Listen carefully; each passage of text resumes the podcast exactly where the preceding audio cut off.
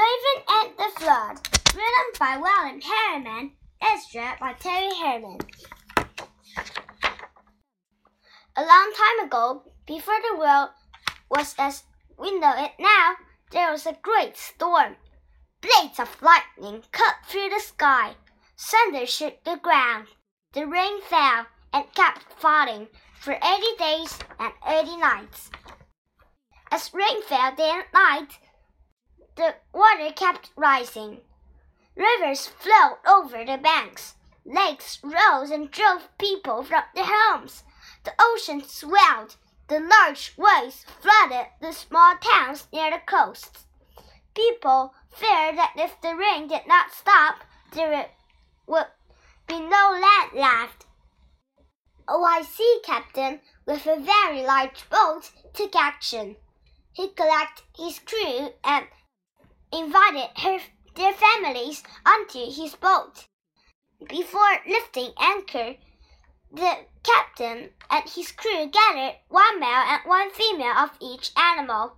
They wanted to be sure that every kind of creature survived the storm. When the rain finally stopped, no one patch of ground was visible anywhere. The captain and his crew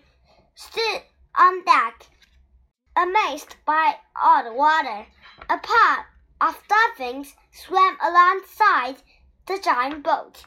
In the distance, the clouds parted to reveal a blue sky.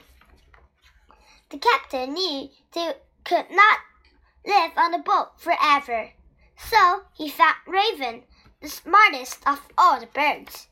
Mr. Raven, the captain said, I need to talk with you. The captain spoke to Raven with respect because what he wanted Raven to do was serious. I need you to lift the ball and fly until you find dry ground. When you do, bring back a tree branch so that I know you have found land. The place we come to rest will become our new home. Caw, caw, said Raven, agreeing to do this dangerous and important job. For days, Raven flew over the water, but he found no land.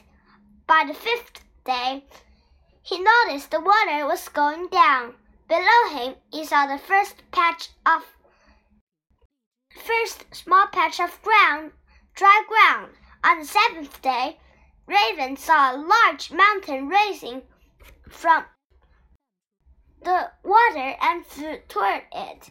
He was very tired by now and wanted to rest.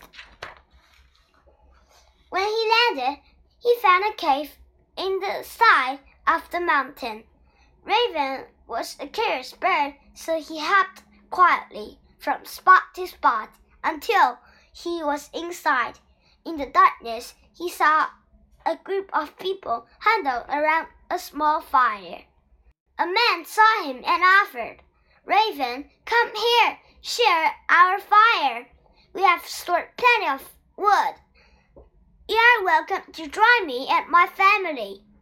Raven hopped to the fire. He spread his tired wings to the warmth. Tell us, Raven, said the man, where have you come from? Caw, caw, caw, caw, caw, caw, said Raven, eager to share his story. The people around the fire just stared at him, unable to understand. But the man nodded. He was a wise healer and knew the language of animals. When you have rested, take this deer skin to your master.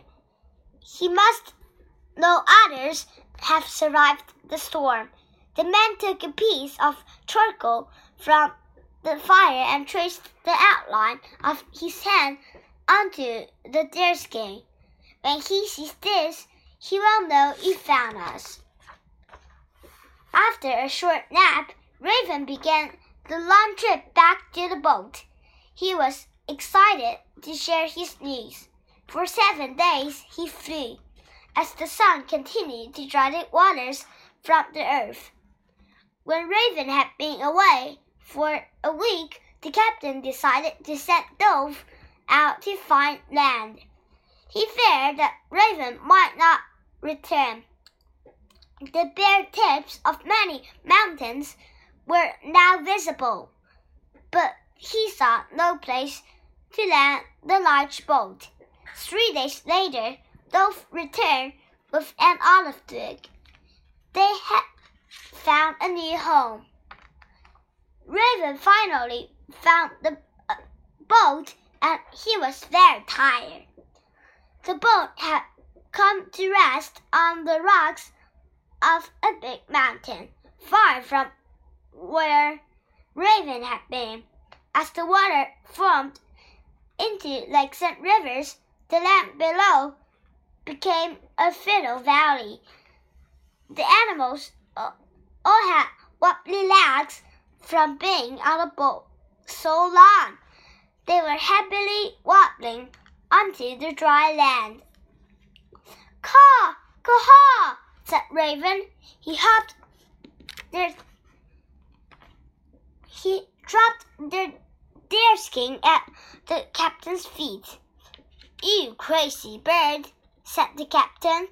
New home for us four days ago. Where have you been? The captain bent down to pick up the deerskin.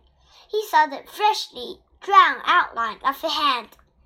We are not alone, the captain whispered to himself. He danced in a circle. We are not alone! The captain bent down to Raven and whispered, Thank you, wise bird, but this must remain our secret. If the others know, they will want to leave to find these other people. I am too tired to travel farther, and this is our new home.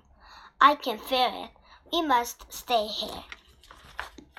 Raven knew the captain was a very wise man. Caw, caw, said Raven, agreeing.